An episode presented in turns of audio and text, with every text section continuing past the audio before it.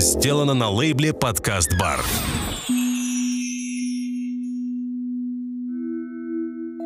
Это подкаст «Полоска света под дверью». Меня зовут Юрий Эльма, и мы ведем диалоги об образовании. Сегодня выпуск нашего подкаста я назвал «Надо ли оживлять классику?». Некоторое время назад я имел разговор с довольно образованным человеком. Это была девушка лет 20, студентка одного из гуманитарных факультетов. И разговор зашел о сегодняшнем восприятии литературной классики. Все мы ее учили в школе. Кто-то с трудом, кто-то с радостью. Многие перечитывают и во взрослом возрасте. И при этом я услышал очень интересное мнение. А, я своими словами его передам, но звучало оно примерно так. Не ручаюсь за цитату, но смысл такой. Время вообще идет. Был отец истории Геродот. Его все уважают. Но он писал о землях, где живут люди с пёсьими головами. Был Леонардо да Винчи. Он делал интересные для своего времени механизмы. Мы сегодня не ездим в бричках, как у Чичикова, а ездим на современных автомобилях.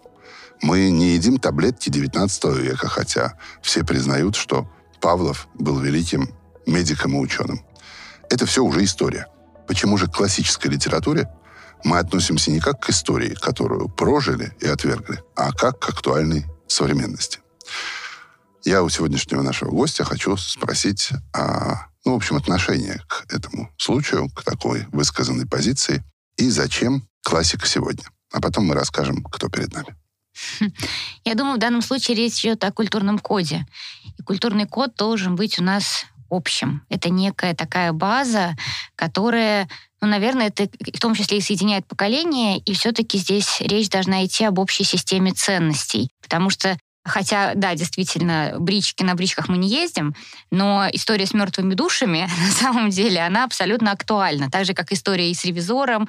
И что, что в классике? Почему классика? Потому что она и сегодня оказывается актуальна. И это интересно, что время идет, а люди, по сути своей, они не меняются.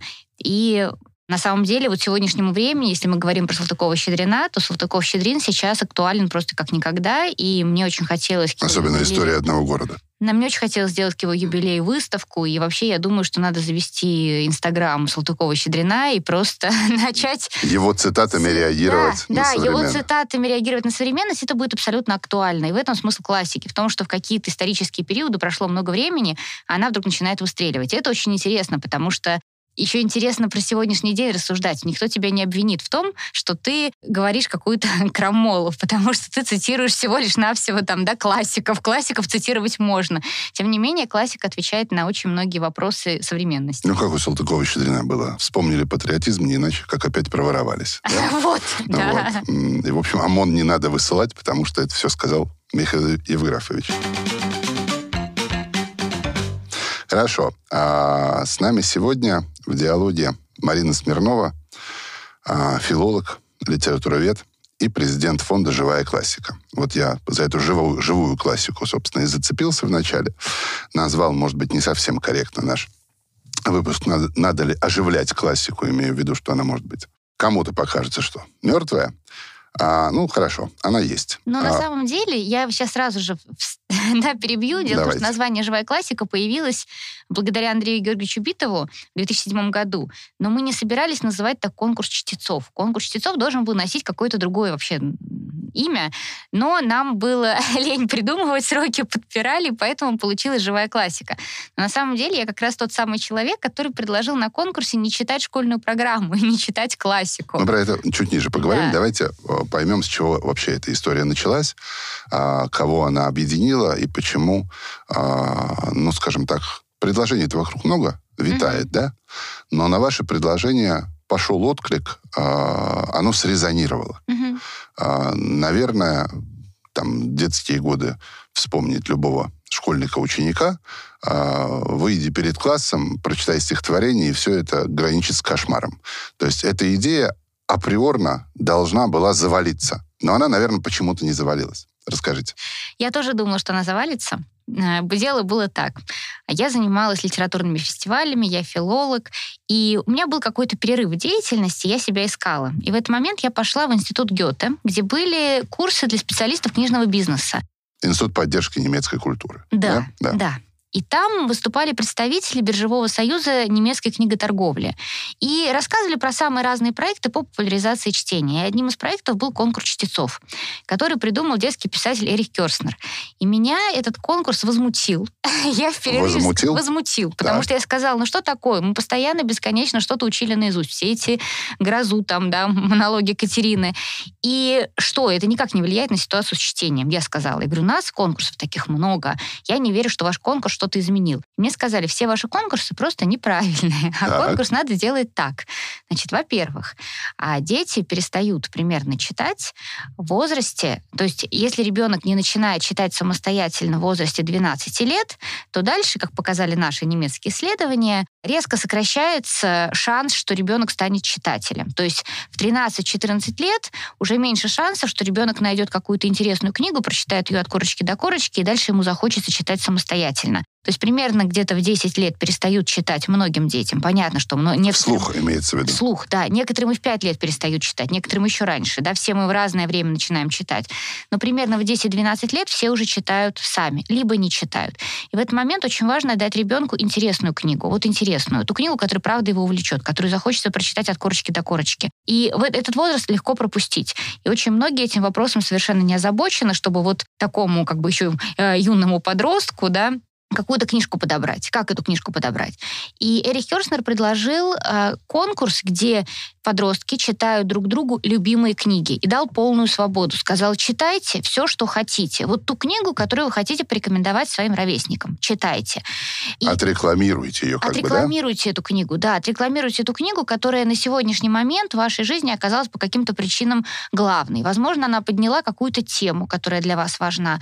Может быть, как-то отозвался герой. Может быть, там есть какой-то конфликт, который и для вас тоже он острый, и вдруг он в литературе. Ну, например, какая-нибудь учительница тиран, да, и вам кажется, что на самом деле где-то вы знаете больше нее, о чем-то догадываетесь, она не права, но вы не можете там, да, она учитель, вы не можете никак... Хорошо, зафиксировали. А да. А, то, что это, а, де- это дети свобода. могут читать, то, что они сами выбрали. Да, то есть здесь да. очень важный, самый важный момент. Первый момент важно возраст, второй момент важно свобода, и очень важно, что мы читаем перед зрителями. То есть очень важно, что другие дети слушают. Вот этот вот. До зрителей. Давайте сперва поймем, угу. а, все-таки хочется, чтобы наш разговор был не только информативный, но и полезный. Да. да? Мы какой такой посыл, месседж сейчас а, слушателю пытаемся предложить? А, есть инициатива, да? конкурс «Живая классика». Mm-hmm. Она с, э, конкурс сколько объединяет ну, участников. Ну, в год у нас около двух миллионов участвуют в конкурсе на, Они откуда берутся? на самом первом классном уровне. А они берутся из школ. Два миллиона? Два миллиона школьников каждый год. Да, 10 лет конкурсу. Э, часто дети участвуют из года в год. Да. Поэтому мы считаем, что где-то 10 миллионов человек, ну так как Про, одни и те же, прошло, да, прошло через... через этот конкурс. Да, так. это очень большое количество, конечно.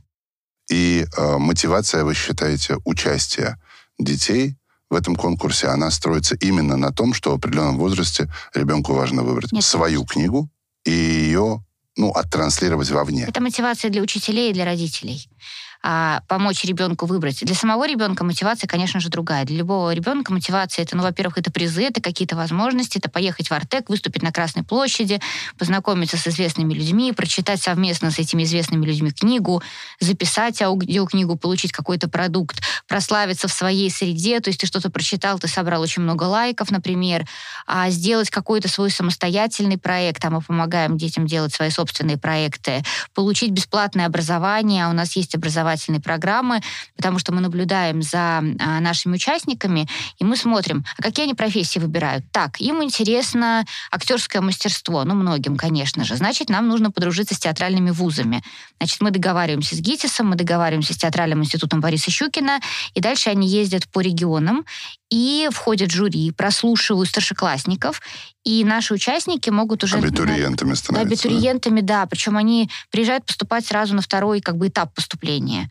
Первый они проходят в регионе. И, конечно же, они с дипломами, ну не то, что по отдельным спискам идут, но на них обращают внимание. Понятно. То есть первая мотивация, она исходит не от самих детей, да, а есть учителя, mm-hmm. которые про этот конкурс узнают, есть родители, которые э, хотят туда. Хорошо, ребенка туда э, Но ребенок хочет, например, поступить в театральный вуз, или ребенок хочет поехать в Артек, или он хочет, например, а, стать журналистом, и он понимает, что его будут обучать. Но то, что мне кажется самое главное, вот то, что для меня было бы важно в этом конкурсе, это то, что ты оказываешься среди своих. То есть а, ты оказываешься в среде, где ценится интеллект, где ценится способность думать, и тебя вдруг начинают вот окружать такие же подростки. То есть возможность найти своих, найти друзей, и при этом найти друзей по всему миру. А дальше это могут быть и обмены, и куда-нибудь в Мексику поехать к своему другу. Это конкурс дает. Понятно. А родители, взрослые, а учителя, родители отобрали. А, расскажите, пожалуйста, про этапность. Да, значит, у конкурса есть несколько этапов. Классный этап. На классном этапе а, могут участники еще не учить свою, свой отрывок наизусть, а важно, чтобы просто в классе возникла дискуссия о литературе, и чтобы каждый ребенок сказал, подумал. Важно, чтобы он остановился и подумал, какая книга на сегодняшний момент для него самая важная. У многих детей таких книг может не оказаться вообще, и они в этот момент осознают, что надо же, я вообще ничего за свою жизнь интересного не прочитал. А кто-то его ровесник очень легко и быстренько Такой поделится. горизонтальный пример. Да, получается. и здесь Мгм. такая игра, я предлагаю многим учителям сделать так, то есть предложить. Каждый называет одну книгу, но важно, чтобы они в классе не совпали. То есть, если у вас с кем-то совпадает, то выберите другую. И здесь просто важно что? Важно, что одноклассники начинают друг друга бесконечно опрашивать, много кругов опроса, ну и в какой-то момент у кого-то из них все равно возникнет вот такое вот как- какое-то обсуждение. У тебя что, Гарри Поттер? А у меня тоже Гарри Поттер. Нет, для меня Гарри Поттер важнее, а для тебя почему? И, ну, все-таки такое, такое обсуждение возникнуть может. Хорошо. Дальше. Следующий этап школьный. Уже перед школой мы читаем отрывок из э, своего любимого произведения. Это отрывок до пяти минут, и читаем уже перед всей школой. А А, бывает, что совпадает со школьной программой или практически нет? Бывает, что совпадает. Это бывает редко. И чаще всего мы даже получаем письма. То есть мне пишут, например, там, в Инстаграме, в Фейсбуке сами дети. Они говорят, вот у вас есть список запрещенки, и вы там... Это что? У нас есть список запрещенки. Это что? Это э, наиболее часто тексты, которые исполняют, мы их вносим в список запрещенки. Туда Я помню попадают- «Чудное мгновение». А, но мы прозу читаем. А, важный извините, да, Читаем да. прозу, да. Да, это да. как раз тоже то, Да. что мне сказали немцы, что проза, потому что сюжетность, и важно, чтобы книгу захотелось дочитать. То есть слушатели послушали и за что-то зацепились, пришли книгу, дочитали дома. Ага, то есть идея, что я увижу человека, который интересно что-то прочтет, какой-то небольшой Но фрагмент, чем закончилось, я не знаю. не, не знаю, и зацепит меня Да. а, таким образом, чтобы я книжку прочитал. Понятно. Да, значит, и они читают в школе. Значит, да, да, что бывает, когда совпадает? То есть мы вводим список запрещенки. Туда попадают очень часто тексты очень хорошие. Это всех возмущает. Ну, Например? вы Зощенко запретили, аристократку читать нельзя. Это выз- вызывает сразу же волну негодования. Или вы запретили читать Чехова «Злого мальчика». Или там а, «Гонение на рыжих» Яковлева. И все начинают, как там, например, А кто это форму- формулирует, этот список запрещенных? Я. Почему? мы берем рейтинг самых наиболее часто исполняемых текстов. У нас, когда регистрируются на конкурс, то все указывают в личном кабинете, какой текст читают. И мы дальше видим по регионам, по всей стране, мы видим вот все, в каком процентном соотношении какие тексты выбрали. И если мы И понимаем, весь что топ-10 вы отрезаете. мы топ-100 отрезаем. Так, Мы отрезаем топ-100 и на следующий год запрещаем читать эти тексты. Марина, зачем? А потому что нам очень важно расширение кругозора читательского. Нам важно, чтобы новые тексты получи, появлялись. Потому что мы за несколько лет заметили, что происходит следующее. Кто-то победил с текстом. На следующий год этот текст прочитал 20% участников. А через год докатилось до остальных. И тогда половина читает этот текст. И в итоге мы могли Это просто... очень похоже на историю с цоевской кукушкой, которую перепела Гагарина. Как только она ее перепела, образовалось совершенно невероятное количество эпигонов, которые начали делать то же У самое. нас, знаете, более того, у нас, у нас есть еще дети-клоны. Это вообще очень интересно. Это когда один участник, конкурсант, он готовится к конкурсу, и он смотрит, как читал победитель. А победитель читал буквально так. То есть он одну, одну руку сюда, другую руку сюда, ну, например, да, и мы И они видим... начинают копировать. Да, они копируют один в один. И дальше мы получаем а, не одного клона, а мы видим, например, у нас уже там 100 клонов. Они с одинаковыми косичками, бантиками. Ну, то есть буквально все скопировано. То есть это- они ищут такую формулу успеха и понимают ее Да. буквально. А понимают ее буквально, да. Это забавно, нам это очень нравится. Мы очень веселимся, когда мы видим клонов. Мы их так и называем, мы даже для членов жюри мы подписываем клон, клон. Но когда мы знаем, что клон Мгм. вышел в финал, то, в общем, мы показываем оригинал, от чего Мгм. это все. Но это все равно очень здорово, потому что это означает то, что одни дети смотрят на других и ищут какие-то лучшие тексты, которые прочитать. Но нам интересно, чтобы это была все-таки индивидуальная работа, чтобы не взял и скопировал и посмотрел. Это ребенок сам работает или с ним учитель? Его кто-то тренирует? Конечно же, все по-разному. Есть и дети, которые сами, есть и дети, которых тренируют учителя, родители, студии, театральные студии. Это Более видно, того, да? конечно, есть огромное количество взрослых, которые понимают по-своему правила конкурса, и им кажется, что им нужно сесть, своим авторитетом выбрать текст, проанализировать, как э, жюри выбирало победителей. А дать- понял ребенок этот текст или нет, это вторая Неважно. история. Дать от сих до сих и дальше этот номер поставить. И вот такой чаще всего участник, ну, по крайней мере, когда он доезжает до Артека, то в Артеке он уже слетает и на суперфинал не выходит, потому что мы видим вот эту вот э, отрепетированность, и мы видим несамостоятельность выбора. Чаще всего несамостоятельность выбора все-таки видна, потому что, ну, во-первых, когда дети оказываются уже на финальном этапе, мы с ними общаемся. Редко бывает такое, что, что в Артек приехали дети, которые не читают сами. Или которые приехали и сказали, ой, да я тут вот выучил вот ровно эту страницу, а больше ничего в жизни не читал. Чаще всего все-таки дети попадают, которые действительно читают, действительно сами выбрали, но какой-то То процент есть конкурс обрастает такой продуктивной, содержательной тусовкой самих детей. Тусовкой, да, Мгм. тусовкой. А, все-таки это видно. То есть каким образом видно вот это вот э, а, отрежиссированность и рука взрослого?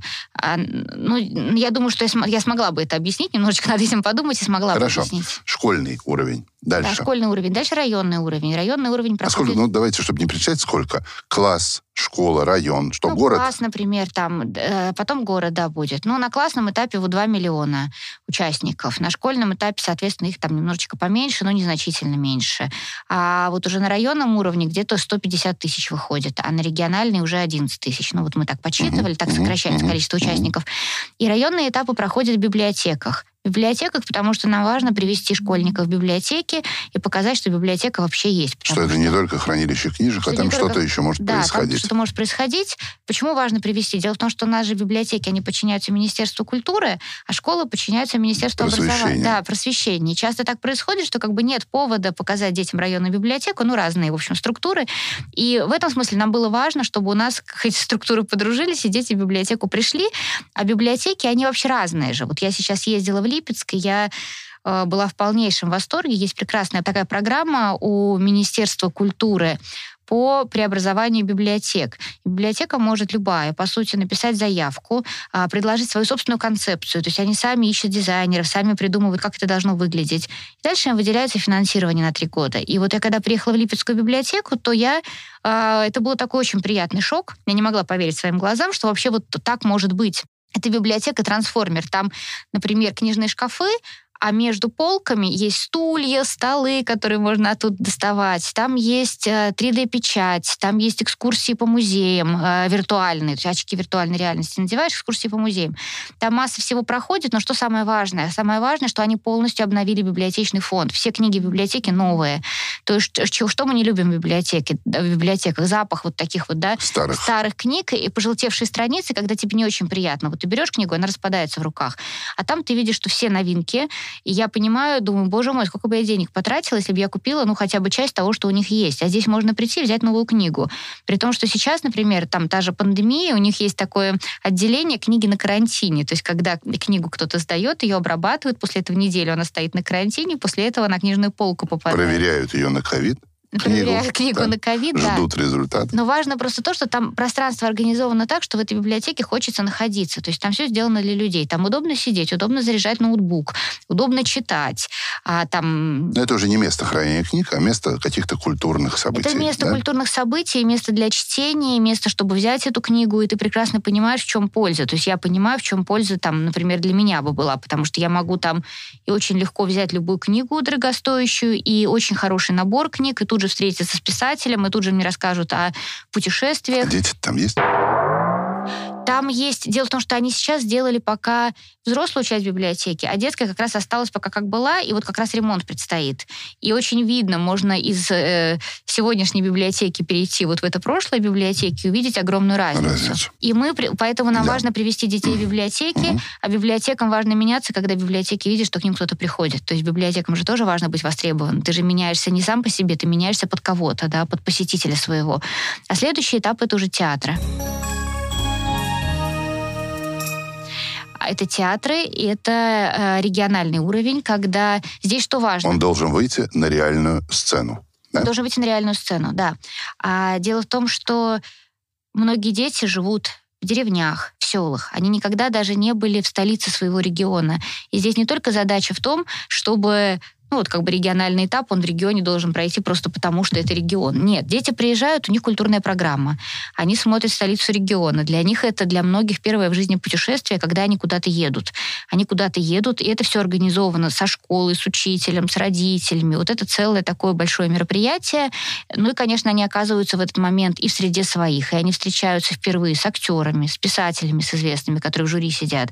Они получают экспертную оценку своего выступления. Это уже не школьные учителя оценивают, а это уже оценивают, ну, такие вот как бы серьезные очень эксперты.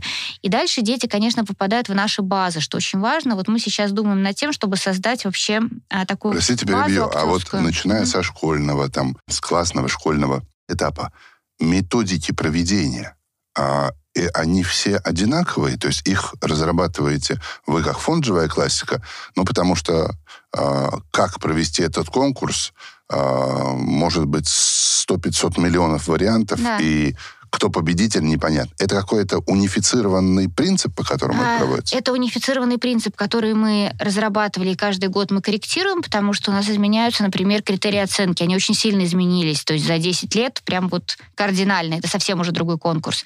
Но дело в том, что каждому же хочется, чтобы этот конкурс был именно его, и есть момент творчества. И в школах, и в библиотеках, и на всех этапах, и на региональном этапе. В каждом регионе есть оргкомитеты, поэтому своих особенностей их прямо масса. В регионах Но при этом они должны соблюдать общую рамку но они того, должны как это... соблюдать общую рамку. Да, но то, что конкурс присваивается, нам очень нравится, потому что когда вот он свой, там, значит, ну, много всяких разных особенностей и часто какие-то находки. Вы слушаете подкаст «Полоска света под дверью». Меня зовут Юрий Эльма, и мы ведем диалоги об образовании. Хорошо. А региональный уровень, все это заканчивается... Дальше Во- поехали в Артек. Дальше поехали в Артек за победу. Финалисты, да, едут в Артек? Да, три человека от каждого региона и от каждой страны. А стран тоже 85. Понятно. И там проходит суперфинал. Там проходит финал, Там а финал. суперфинал проходит на Красной площади.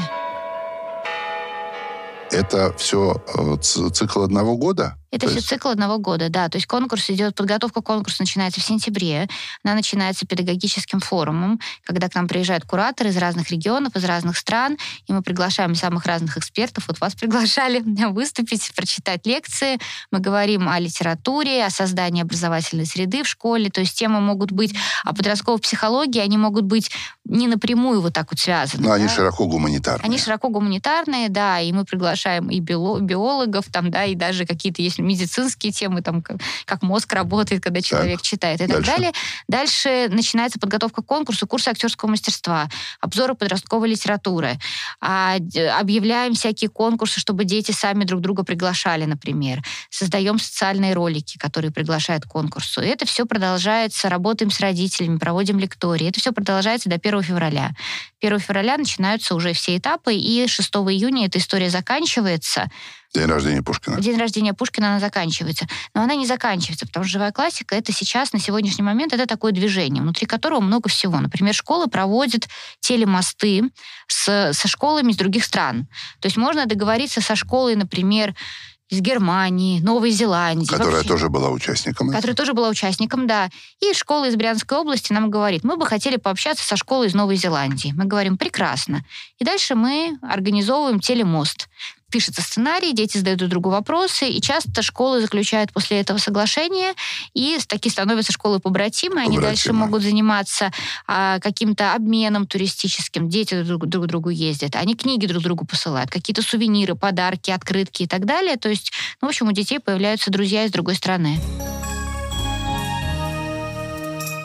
Ну, я понимаю, что если посмотреть на сайт живой классики, то видно, что сам конкурс чтецов, да, это не единственная активность, а он стал генератором появления каких-то еще вот других активностей, там проект вслух, проект детская редакция. Да. Можно вот о смежных проектах еще. Да, дело в том, что мы Пару просто слов. слушаем свою аудиторию, потому что наша аудитория, она все-таки принципиально от нас отличается.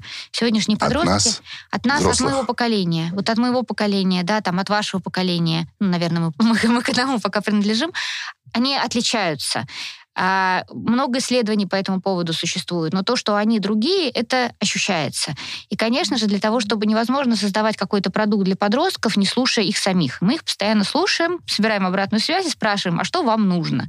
И они говорят, мы бы хотели такой проект, мы бы хотели вот этому поучиться. И дальше мы под них уже создаем что-то. Проект «Слух» получился очень просто. Наши участники конкурса пришли в Воронеже это произошло, они пришли в школу к незрячим детям и стали им рассказывать о тех книгах, которые они читали на конкурсе. А незрячие дети попросили им какую-то книгу записать. Ну и записали аудиокнигу. И когда я об этом услышала, я подумала, какая классная история. И мы это стали обсуждать с Федором Лысиковым. У нас был мальчик незрячий в конкурсе. Он как раз приехал в Артек, мы с ним разговаривали, и он говорит, все хорошо, аудиокниг очень много, там можно слушать Storytel, Litres, но именно подростковая литература, вот, которая сейчас выходит, она выходит небольшими тиражами, она не очень-то коммерческая, ее не записывают почему-то в аудиоформате. И я не всегда знаю, что вот здесь обсуждают, потому что я не могу это прочитать. Было бы здорово, если бы вот ребята... Дети, дети надиктовывали. Дети надиктовывали самые вот эти вот новинки именно подростковой литературы. Здесь, конечно, возникла большая сложность с тем, что с авторскими правами. Но хорошо, что существует тифлоформат, тифлоформат Это для незрячих. Это формат, в котором он очищен от авторских прав во всем мире. То есть для тифлоформат его можно прослушать только в тифлоплеере. Это конкретно для незрячих и там можно записывать все, что угодно. То есть это упаковка в какую-то конкретную технологию, Ну которая... да, ну то есть это не MP3, а это просто другой формат, и Мгм. он прослушивается только вот на тифлоплеерах, которых, которые выдают незрячим людям. И оказалось, что так можно записывать, в принципе, все, и мы стали записывать. И Много получилось? Получилось очень много, да. У нас получилось первый год около 70 книг. То есть в разных регионах а, дети сами собирались, приходили в школу, библиотеки к незрячим, потом шли в студию какую-то, записывали и передавали им эту книгу. Дальше мы поняли, что нам нужно незрячих-то в эту историю интегрировать. Они тоже могут сами читать, могут сами активно участвовать. Мы создали, получился такой, ну, как бы клуб, когда мы в Зуме все соединялись, обсуждали какую-то книгу. И там и незрячие, конечно же, тоже обсуждали. И дальше появился Дима Назаров, мальчик, участник конкурса. Он сказал, смотрите, сейчас пандемия, мы сейчас явно не сможем никуда ходить. Давайте мы будем читать по телефону. И мне кажется, что в этот момент мы нащупали, правда, что-то по-настоящему важное, потому что у нас было огромное количество детей, которые хотели читать, чтецов. Их, их было намного больше, чем тех, кто хотели, чтобы им почитали. Но следующий этап должен быть сказки по зуму. Сказки Фазума, ну да, да, да. Но, в общем, интересно то, что наши чтецы сами стали искать слабовидящих детей, которым надо почитать. Они всех стали опрашивать. А у вас нет кого-то? Ну, пусть он хорошо видит, я все равно ему почитаю. То есть, в общем, чтецов было прямо много. И стали образовываться такие пары. То есть, например, мальчик из Москвы читает девочки незрячие из Екатеринбурга, и понятно, что сначала они читают книжку, А потом они- общаться начинают. Потом начинают общаться, да. И они прямо вот начинают дружить. И дальше одна книжка, вторая книжка, и уже оказывается, вот он там, мальчик Федя, чтец для девочки Кати, и вдруг они понимают, что они уже три месяца как бы дружат, общаются и созваниваются каждый день. И мне кажется, это уж- уже история очень хорошая Очень про классно, да. да, Мгм. дружбу, социализацию, она добрая, и это как раз к вопросу про то, что там классика, не классика, книги вообще зачем. А в книгах есть на сегодняшний момент, вот современная подростковая литература, она очень честная. Там есть все. Там есть родители с зависимостью, не очень хорошие взрослые, там есть все проблемы, которые существуют, и кибербуллинг, и вообще все что угодно. Вот все, с чем мы сталкиваемся в жизни, литература сейчас ничего не приукрашивает, да, и в подростковой литературе есть все. И когда действительно кто-то берет книгу, начинает читать ее вслух другому, они натыкаются на эти проблемы, которые невозможно не обсудить, потому что каждый с этим сталкивался. И это Ну, интересно. то есть никогда сам, сам дочитал, не дочитал, понял, не понял, а когда это становится там, тем пред- предметом диалога. Да, это становится предметом диалога, и дальше, отталкиваясь от литературного произведения, есть возможность рассказать что-то про себя. И я замечала, что вообще на конкурсе дети очень часто выходят на сцену не для того, чтобы... Что значит поделиться произведением? Они рассказывают свою историю через художественный текст. То есть есть что-то, что ты не можешь рассказать о себе, вот так вот стать всему классу сказать. Вот я такой-то, например, а меня там, я завидую старшему брату. Но ты можешь прочитать текст. И тебя никогда не осудят, когда ты литературный герой. Более того, здесь возникает, что здесь очень важно? Возможно, высказать что-то свое что-то через, свое через чужое. текст и быть понятым, потому что у тебя есть вот эта вот ширма текста. Вообще здесь можно говорить на примере литературы, можно разговаривать об очень сложных проблемах, о которых ты не можешь поговорить. Вот прийти и сказать, а вот со мной вот так. Вообще невозможно, да, а прийти сказать, ты знаешь, вот, вот у этого героя вот так, а что ты думаешь по этому поводу? И тогда возникает дискуссия, и такая вот открытость, и просто любую проблему рассмотреть. И про что еще этот конкурс? Этот конкурс на самом деле про... А, вот мы все много говорим про гибкие навыки, про там, навыки 21 века. Soft skills. Soft skills, да. А это про эмоциональный интеллект. Потому что на самом деле один вопрос, когда ты читаешь книгу самостоятельно, а другой вопрос, когда тебе надо вжиться вот в этого героя и донести его эмоции до зала. Ты не можешь не сопереживать, ты не можешь не учиться сопереживанию. И чтецы, они учатся сопереживанию вот через эти тексты. И на самом деле я замечала, что в зале происходит. Я ни разу не слышала, чтобы в зале кто-то сидел, хохотал, там, издевался и так далее возникает такая, ну, как бы энергия еще зала, ну, это театр, да, когда ты включаешься, ну, ты включаешься, и ты не посмеешься. И когда ребенок выходит на сцену, у него может быть там, да, ну, пусть такой пример, но все что угодно, там одна нога короче другой, там волосы разного цвета, какой угодно он может быть, любым он может быть, там, да. Сам по себе или это театральный сам по себе образ? Он, нет, он может быть сам по себе каким угодно. Сцена делает человека, сцена и текст, который он читает, они сразу приподнимают и какой-то такой вот задают, то есть уже над этим ребенком уже не посмеяться. Ну вот как бы все, вот ты вышел, ты а герой. можно а, какой-нибудь вот э, в свое время, может быть, поразившую вас историю на любом этапе конкурса, но вот то, что точно вспоминается, какую-нибудь одну-две Ну, истории, которые вот, у такие меня есть- яркие. у меня таких историй очень много. Я понимаю, У ну, меня том, давайте что вот Я начну с тех, которые я просто люблю, потому что они были в начале, и они вот меня поразили. Был мальчик, который читал, это наш петербургский мальчик, я его хорошо знаю, он мастер-класс проводит сейчас уже для наших участников, а, Василий Архипов, и он был, у него, его родители были его опекунами, не родителями, да. И я этого не знала на тот момент, когда он участвовал в конкурсе. А читал он Радия Погодина «Что у Сеньки было». Очень простая история про мальчика, который ждет братика. Рождается сестренка, он понимает, что внимание все переключилось на сестренку, и он говорит, где вы взяли ее родители? Родители говорят, да вот там, у бабы Любы в огороде. Понимают вдруг родители, что сестренка-то пропала, а мальчик говорит, да не нужна нам, отнес я ее в огород обратно, пусть ее там баба Люба И забирает что и этот воспитывает. чтец Этот чтец читал этот текст так, что он доходил. То есть ты понимал, вот это его абсолютно- доходил? ну, доходил до, до каждого, до каждого, кто слушает, он просто вот так вот как бы пробирал до мурашек, и ты ощущал вот это счастье, когда рядом с тобой два родителя. Вот, вот они рядом с тобой, да, и когда мы поехали потом уже в Германию, то я узнала историю Васи. Я, когда наблюдала за Васей, я понимала, что он всегда рядом со своими родителями, другие дети играют, а он с ними. Для него очень важно было это понятие семьи. Он, конечно, сейчас уже взрослый, он все это там спокойно э, там рассуждает на эту тему. Но меня тогда поразило, что если бы кто-то угодно, любой другой ребенок взял этот текст, Он бы так не его- прозвучал. он бы не прозвучал, он бы так его никогда не прочитал. А вторая была девочка, которая читала «Неточку Незваного». И у нее была очень тяжелая ситуация в семье, у нее было четыре сестры, в общем, не очень такое положение материальное, точнее, совсем не очень. И отец сидел в зале, а отец выпивал. И она читала этот текст своему отцу, у него просто текли по щекам слезы, то есть она читала текст, но на самом деле она ему говорила то, что она никогда бы ему не сказала вот так вот просто в лицо. А она читала текст. Ну, всем все было понятно, ему было понятно. И такие истории, они, конечно... А зал плачет, бывает? Бывает, конечно. Да. Зал плачет, зал плачет. Но здесь есть очень такие моменты, когда манипуляция происходит. То есть кто-то смотрит на конкурс и думает, надо же, он заставил зал плакать. Как здорово. Сейчас я выберу такой текст, что точно все заплачут. Но никто не плачет, потому что этот текст не имеет отношения к чтецу, и потому что чтец, а, ну, в общем, он выбрал для Не манипуляции. свой Мани- текст да, выбрал. манипуляция сразу ощущается. И особенно опасно вот, э, манипуляции с военными текстами, потому что когда ребенок еще и надевает военную форму, начинает плохо обычно это заученный- пошлость. это пошлость, да, это страшная пошлость. И когда ты просто плохо читаешь военный текст в обычной одежде, это один вопрос. А когда ты еще читаешь в военной форме, то это какая-то прямо вот пошлость в Со сверхнадрывом. Со сверхнадрывом, да. Вот есть такие истории. Но есть истории настоящие, когда зал плачет. И а, вы, наверное, помните эту историю, потому что она была вот как бы при вас вся в Артеке, когда три с половиной тысячи детей встали. Когда читал а, Михаил Непип, мальчик, это мальчик с такой довольно тяжелой у него формой ДЦП, но сейчас уже с ним довольно все хорошо, он уже ходит. А он не мог сам ходить, и он не мог сам стоять на сцене. Его всегда мама придерживала, и кто-то из детей всегда помогал ему, выносил его на сцену. И он читал такой текст э, Бориса Ганага. Это удивительно, потому что я не знала до этого Бориса Ганага. «Письмо Богу». История о том, как мальчик в рождественскую ночь приходит на почту, говорит почтальону, мне нужно написать письмо Богу. Почтальон говорит, ну, Богу не пишут письма. Нет, мне мама сказала, что когда ты оказываешься в ситуации, в которой ты не знаешь, что делать, надо писать письмо Богу. а что с тобой такое случилось? Моя мама уснула и спит уже два дня, я не знаю, как ее разбудить. А твоя мама дышит? Ну разве во сне дышит? И тогда почтальон говорит, ты уже отправил письмо Богу, Бог тебя услышал, и ты будешь жить со мной. Я знаю, что делать, ты будешь моим сыном.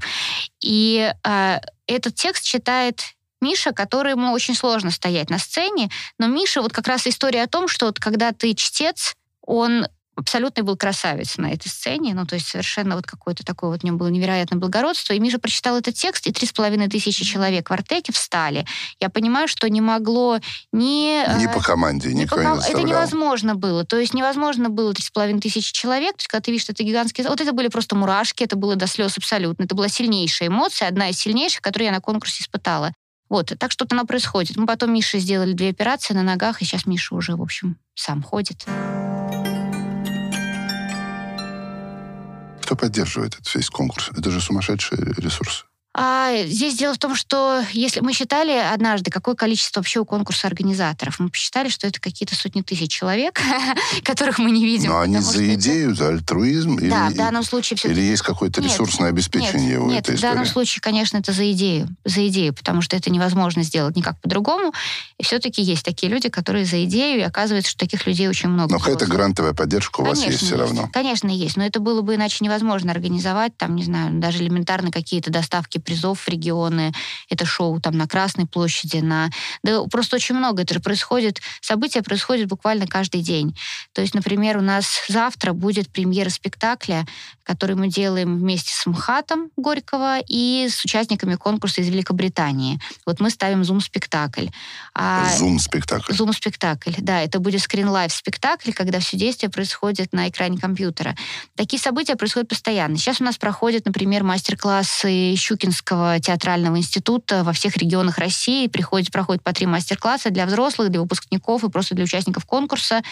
И в некоторые регионы даже ну, педагоги ездят, несмотря ни на что, а где-то просто зал собирается и на экране. Только что записывали со звездами, например, аудиокниги. Ребята из проекта «Слух» мы приглашали звезд, и они вот вместе записывали. Там у нас Звезды, Олежка, в смысле, а, Олежка, актеры. Олежка, да, там Екатерина Стриженова, там Юлия Меньшова, многие. До этого мы записывали с Театральным институтом Бориса Щукина курс актерского мастерства, и там участвовали педагоги Щуки, и это получился такой большой, полноценный, полуторачасовой проект. И это только за декабрь. Я же сказала то, что мы сделали за декабрь, mm-hmm. я, конечно, вспомнила не все. То есть каждый день происходит много событий у проекта. Поэтому это требует поддержки, конечно, но фонд президентских как грантов. Как в этот проект влиться? Вот мы это услышали. Просто зайти на сайт, обратиться зайти к своему сайт, учителю литературы, обратиться, к родителю. Обратиться. А если учитель литературы не хочет а это мы играть? Видим, мы потом мы видим, у кого нет куратора. Если ребенок зарегистрировался на сайте, мы видим те школы, где нет кураторов, мы уже пишем письма в школы, обращаемся в школу и э, Бывают отказы? учителя. Ну, бывает, бывает, что нам сложновато найти куратора, но мы находим. Давайте теперь к содержанию. А сейчас в этом а. году мы придумали, что можно было мимо школы участвовать. Мы решили, что многие не Конкурс хотят... по самозаявлению. Да, да, мы решили, что многие не хотят в школе принципиально участвовать. И я не знаю, стала бы ли я сама участвовать в школе. И мы решили, что можно будет выложить видео с хэштегом а, «Живая классика», э, ну, «Живая классика» и дальше название своего региона. И будут оценивать уже в данном случае просто зрителей, и участники будут попадать сразу на региональный этап. То есть даже если в школе не получилось, можно будет выложить видео в социальных сетях. Но это все равно через сайт живой классики. Нет, да? через а. соцсети. На нет, своей нет, странице войти выложить. в эту историю все равно... Через сайт живой классики. Через сайт живой классики. А вы сказали, что детская литература, которая сегодня современная, она актуальная, а для детей ничего не пропускает и ничего не считает там, табуированным, да? А вот можно... Давайте о ней поговорим. Что за тексты они выбирают, кто эти авторы, потому что, ну, для нас какие отношения между детьми и родителями там есть. Ну вот, если брать эту тему, то я так задумался, я вспоминаю книжки детские, вот про отношения детей и родителей, да, про какие-то боли, разрывы, там, дефициты. Вспоминается, например, Тимур и его команда. Uh-huh. То есть, с одной стороны, есть детское, как мы сегодня сказали, там, сообщество, комьюнити. Да, их там два. Но есть вот эти кватинские, да, есть хорошие, которые звезды рисуют на воротах. Но при этом мир взрослых, об этом в своей лекции очень хорошо Дмитрий Быков как-то сказал, он представляется очень странным. То есть папа уезжает куда-то постоянно, да, и за папой там идет гонка в конце чуть ли не на мотоцикле. А мир взрослых очень напряженный, они там ждут, ждут войну. И никакого диалога там, собственно, нету. Есть другой пример. Ряд людей считает, что вообще феномен вот этого выстрелившего Гарри Поттера, он mm-hmm. в первую очередь заключается в том, что это маленький мальчик, там, 11 лет, ну, на входе, у которого нет родителей, он сирота, а пожалеть любит себя каждый ребенок 11 лет, но при этом он самый незаметный, а потом становится самым могущественным волшебником на свете. Вот про э, современную литературу, что это за темы, что это за авторы, что за мир там детей, э, и насколько он отличается от мира такой классической детской литературы, там вот Гайдар, Крапивин, ну и так далее. Первое, что сразу бросается в глаза, ну, во-первых, сейчас бум подростковой литературы, именно подростковой. Почему? В издательствах, то есть что я заметила, в издательствах стали появляться серии отдельные, отдельные прям отделы в издательствах, Почему? которые занимаются Дети начинают больше читать с чего-то? Почему? Ну вот, видимо, они начинают больше читать, потому что иначе бы книги не появлялись. Ну то есть все-таки Я понимаю, рынок да, есть. Да, то есть есть рынок, иначе бы этого не происходило. А, и литература во всем мире подростковая, ее сейчас, в общем, ну, много, качественной и интересной. И что сразу бросается в глаза, то что эта литература очень честная вот предельно честная литература. Понятно, что подростки любят фантастику как они ее любили, так они ее любят. Э, понятно, что какие-то там детективные истории, сейчас направление появилось фанфики, когда, да, они сами там дописывают. Э, в сети очень многое читают, и появляются авторы, которые вообще еще никак не изданы. Вы хотите сказать, что там дети, ну, вы говорите подростки, стали читать больше по каким-то новым причинам?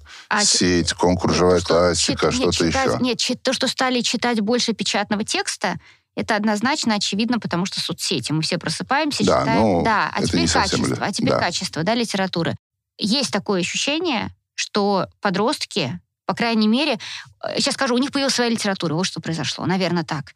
У них просто появилась своя литература. Ранее не было? А, такого количества подростковой литературы не было. Ну, что мы читали в подростковом возрасте? Ну, Овода, ну, да, там... Майнри, Джуль Верн, Нет, Дюма. это все есть. Это все есть, они еще читают. Но есть литература вот прямо про сегодня. Вот про, прямо про тебя сегодня такого какой-то есть. Все-таки время сильно изменилось. Но оно изменилось. Это время гаджетов, это время социальных сетей, это время, когда действительно, там, я не знаю, у нас знаки препинания по-другому воспринимаются. Ты написал «привет» и поставил точку, это воспринимается как агрессия. Или тебя не отметили на фотографии, и для тебя, у тебя депрессия, потому что тебя как бы выкинули из друзей. Это те явления, которых, ну, Майнрид не описал, да, и, и в этом смысле это все гораздо более актуально. Так вот, эта литература подростковая, она очень-очень честная. Там не скрывается ничего. Там нет никакого... Дайте примеры. А, ну, пожалуйста, вот, например, там э, Никола Юн, весь этот чудный мир. А, мама, которая очень заботится о девочке, абсолютно такая идиллическая у них семья, мама, дочь, вся семья погибла, отец, там, брат, все, в общем, погибли. А у девочки заболевание генетическое. Она может жить только в очищенном воздухе, и она живет дома в таком как бы в стерильном шаре. Ну, то есть, то есть подростковая литература о проблематике генетического заболевания, да? Это так сначала кажется. Ага. Это сначала так кажется. И ты читаешь какую-то вот эту, чем она занимается, чем она живет, чем она да. много читает, много фильмов смотрит, то, что ничего не может. Но дальше она из этого вырывается, она решает, да лучше я один день. Это, пожалуйста, в Муцире. Муцире. Муцире, абсолютно, да. да. Лучше я один день на свободе воздухом вздохну, да, чем... А, и дальше вдруг выясняется история, что психическое заболевание у ее матери. А, которая настолько боялась потерять свою дочь, что эта история про гиперопеку. Она придумала заболевание, в которое она поверила, а мама сама врач. И дочка начинает эту всю историю раскапывать и понимает... Так, давайте еще кошмар какой-нибудь. Так. А, да, ну, пожалуйста, вот э, сейчас очень, на самом деле, вот э, можно посмотреть на особенности разных литератур. И вот, например, в русской литературе родители, они такие я бы сказала, что фоновые. У них всегда много проблем собственных. Они разводятся, у них нет денег, они решают свои собственные проблемы. Ну, не только русской. Родители а в Карлсоне, скажу. знаете, тоже да. А, собаку купить не могут и постоянно куда-то уходят. Похоже, что всю жизнь проживешь вот так без собаки. Ну вот это интересно, что, например, какие-нибудь разводы родителей, да, или попытка организовать какую-то другую жизнь, а, и это рассказывается так, как оно, в общем, происходит, и как это влияет на ребенка. А скандинавская литература, просто что интересно, она такая самая семейная. Там э, прямо ощущаются вот эти связи между родителями и детьми.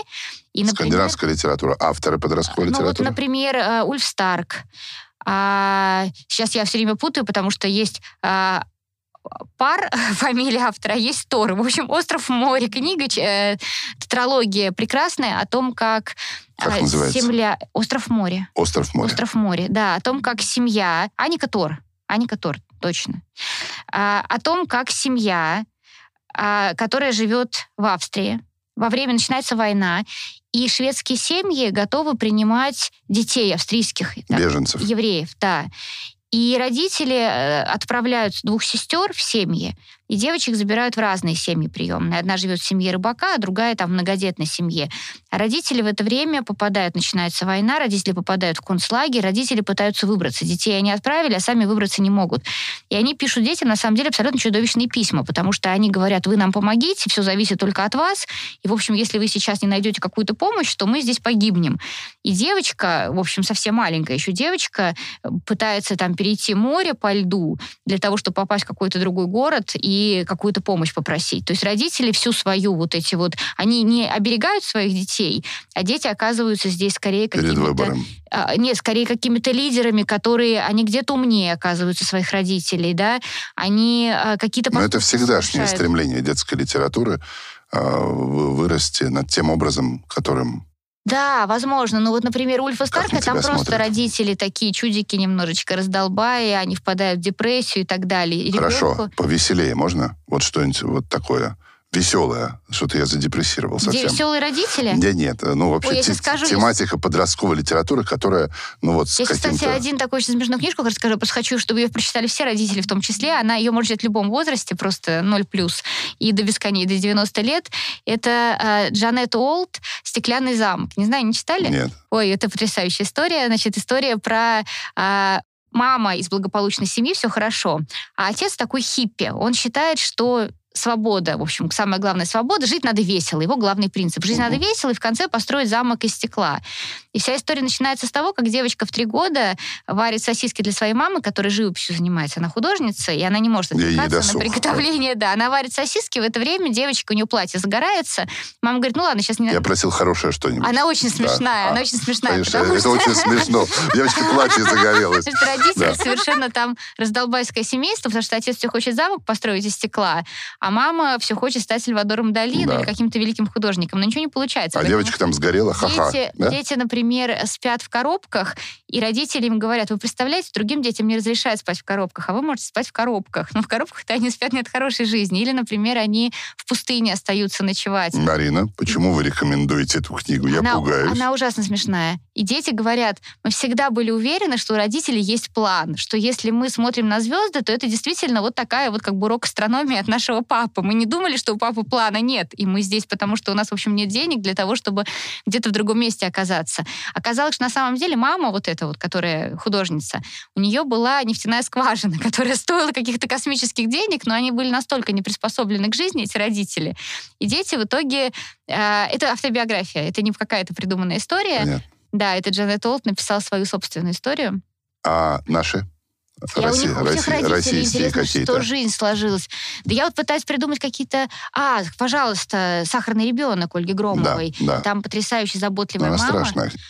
Она страшная книжка, но если мы говорим про заботливых родителей и про такие вот теплые отношения, то это как раз история про необыкновенно интеллектуальную маму, которая даже в условиях, оказавшись там в лагере, она способна дать дочери образование и э, рассказывать и сказки Пушкина, и цитировать наизусть, и, в общем, э, и философии, там, и литературы, и истории, все что угодно, и все это, в общем, мама накопила. И когда ты читаешь, ты думаешь, боже мой, а если, например, я со своим ребенком окажусь в какой-то такой ситуации, я смогу дать ему столько же? И это история, которую, мне кажется, сахарного ребенка надо читать И родителям, и детям, и, детям. родителям. А родителям для того, чтобы им хотелось развиваться, и для того, чтобы они понимали, что от них очень много зависит, что они дадут своему ребенку, а для этого надо учиться в первую очередь. Хорошо. Но то, что литература отражает вот эти вот проблемы, и э, нам же часто кажется, что мы взрослые, мы живем своей жизнью, дети живут своей, они не замечают. Можно кричать друг на друга, отношения выяснять. Ну, как бы он ребенок, он ничего не понимает. А детская литература очень хорошо показывает, что дети понимают все И отражают и, все это. и видят все, да, и понимают, и анализируют. А вообще есть, это сейчас не про детскую литературу, это я сейчас скажу про страшную книжку, которую я тоже Опять очень... страшно. Ну, Ну, давайте, хорошо, мы ну, я, потерпим. я про проблемную сейчас литературу. Можно прочитать Да-да. фантастику, там Понятно, да. прекрасен мир, да. А вот, например, про страшную, это э, есть такая повесть э, «Скажи, красная шапочка». Это про домашнее насилие, причем насилие внутри семьи.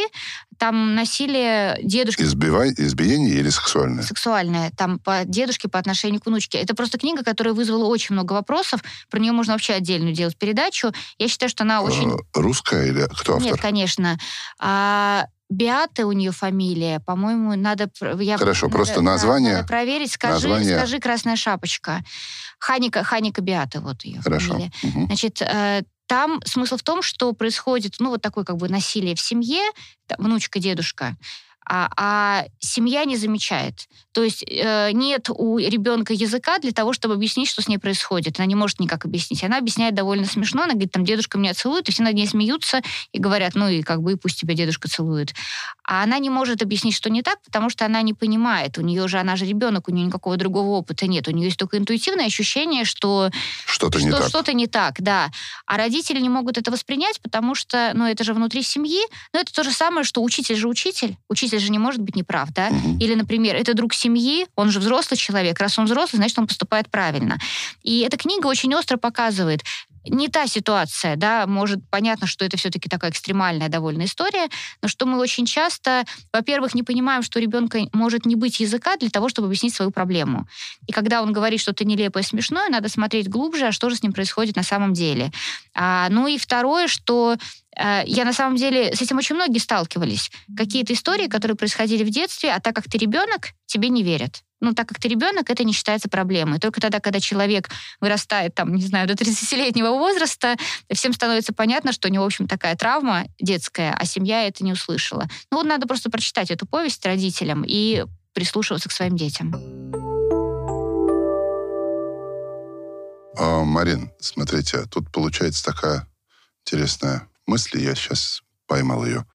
Мысль в том, что э, очень часто на разных, на разных углах, в разных контекстах возникает вопрос, а что там дети должны? Вот это же ключевой глагол, да?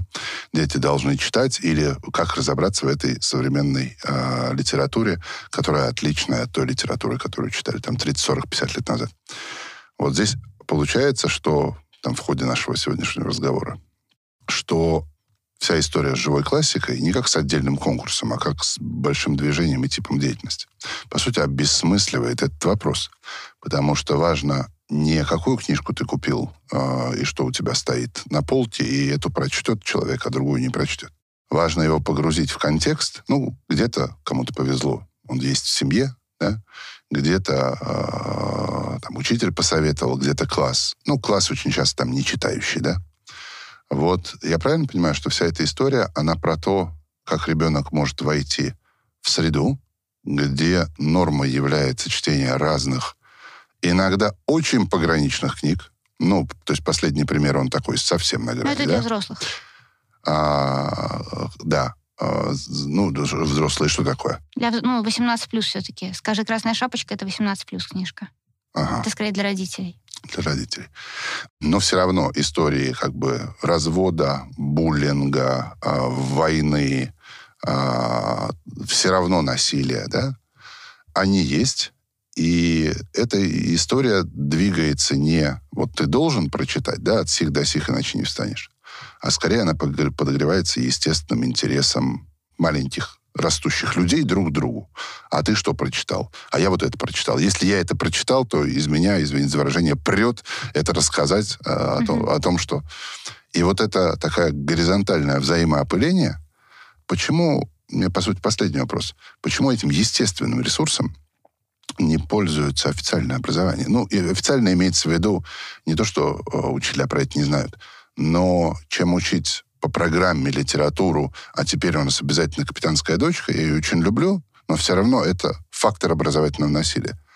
А может быть, просто там литературное образование, урок литературы превратить в то, что каждый прочитает что-то свое, принесет, расскажет. И на этом строить деятельность. Почему так не происходит? Знаете, э, в Великобритании как раз так система построена. Вот я сейчас пытаюсь Ну, проанализировать... британские как- школы тоже разные. Э, Не совсем. Как раз в Америке разные совсем, у них там буквально у каждого своя программа, а там в Великобритании более-менее нет, но у них считается, что, например, лучше изучать долго одну книгу, обсуждая все проблемы и так далее, чтобы понять, что действительно Чем нестись книге, галопом по Европам, чем да? нестись галопом по Европам. Но я сейчас пытаюсь просто проанализировать систему преподавания литературы в разных странах для того, чтобы какие-то лучшие методики можно было посмотреть и там как-то потом в дальнейшем в России внедрить.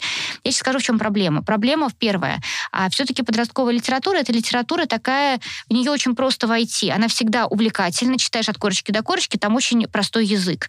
А все-таки классика... Но она- увлекательность и простой увлекатель- язык — это не одно и то же. нет, Да? там есть увлекательность. Первая, там, запятая, да, э, она написана таким языком, что это очень легко прочитать. Мгм.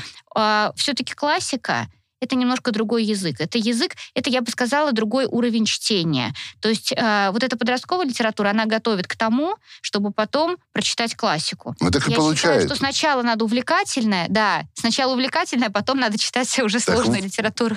Так вот, мы возвращаемся к началу. Вы так ратовали за м, классику надо читать, культурный код. Я в этом, я с этим не буду спорить. Но при этом, если полностью контекст вот, жизни, проблематики, того, что я чувствую, ощущаю, есть в текстах современных, ну где тут Гаврила Романович Державин? Я согласна с тем, я бы сделала, по-другому, вот я скажу, как я бы сделала, да. Я считаю, что, и мно- часто привожу этот пример, когда мы занимаемся каким-то спортом. Например, мы катаемся на горных лыжах. Мы сначала едем с Допустим, простой горки, и нам важно получать удовольствие. И постепенно ты поднимаешься, поднимаешься, поднимаешься, и дальше у тебя уже серьезная спортивная нагрузка, когда ты сам с высокой горы едешь. А, и то же самое в литературе. То есть если ты начинаешь сразу же с Державина, там, да. Семена Полоцкого, то ты, скорее всего, разобьешь шею, сломаешь себе вот такие тексты, и дальше все, ты ничего же не прочитаешь. Какая уже там, и какие культурные коды, как это там, да, объяснишь ты школьнику. А, кто Как такая было, Татьяна, помните, кто- помните фразу «Меня не пугает человек, который не прочитал ни одной книги, меня пугает человек, который прочитал одну книгу». И на этом остановился. Ну да, да. Да-да. Мгм. Но дело в том, что, да, конечно же, я просто считаю, что к такой литературе надо подготовиться. И, например, когда мы читаем сначала слово о полку Игореве, это вот, это же у нас довольно Да-да-да-да, рано в школьной да. программе. Нет, почему? Девятый класс? Ну, Да. девятый класс, Да. кстати, девятый класс. В Девятый общем, когда мы класс. читаем девятый класс, Но тоже никто не готов это... Не готовы, не готовы. Я считаю, что классической литературе к ней надо в некотором смысле подготовиться. А для этого сначала должно быть увлекательно. То есть сначала тебе увлекательно, и ты понимаешь, что, и ты уже начитал эти сюжеты, которые потом тебя подведут к Евгению Онегину, и тогда Евгений Онегин станет понятным, да, например. Или ты уже прочитал Конан Дойля, потом ты читаешь Достоевского, возможно. Возможно, как-то так. Но мне кажется, что всегда надо от простого к сложному. У нас в данном случае мы сразу же обрушиваем сложное, не И успевая... потом удивляемся, почему им Не не, успевая, нравится читать. не успевая, да, увлечь какими-то сюжетами. Я понял. А, мне кажется, что здесь просто что важно, это очень... Что такое урок литературы? Вот. История литературы, безусловно, важна. Теория литературы, безусловно, важна. Но надо начинать с того, что литература — это урок про человека. Это единственный урок про человека. Это урок, на котором мы можем разобрать модели поведения, что правильно, что неправильно, как дружить, как выстраивать там отношения, да, какие варианты могут быть. Вот это, это вот единственный урок, на котором можно поговорить, по сути, о себе. По сути, все, все книги, они о нас. И если ты не понимаешь, что это имеет к тебе отношение, какое отношение к тебе имеет Татьяна, то тогда, ну, зачем тебе знать, что это энциклопедия русской жизни и все остальное? Это уже должно быть следующими пластами. После того, как ты понял основную вот эту историю, которая про тебя.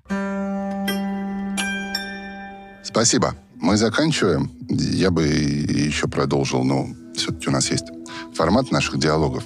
Я думаю, часов шесть наш диалог люди устали бы слушать, хотя мы бы точно нашли а, предмет для него. Я сегодня, ну вот с моей точки зрения, разговаривал не о конкретном там проекте, проектов довольно много. А, на мой взгляд, этот разговор был о входе еще одном. Там, ну вот как в аэропорту, много выходов, да? наверное, в чтение, в культуру и в осознание жизни, наверное, есть много выходов. Что-то делает школа, что-то школа не делает, семья. Вот вся история живой классика — это не история про конкурс, а про то, как а, войти в культуру, но через какую-то новую совершенно дверь. С нами была Марина Смирнова, президент фонда «Живая классика», филолог, литературовед. Огромное спасибо.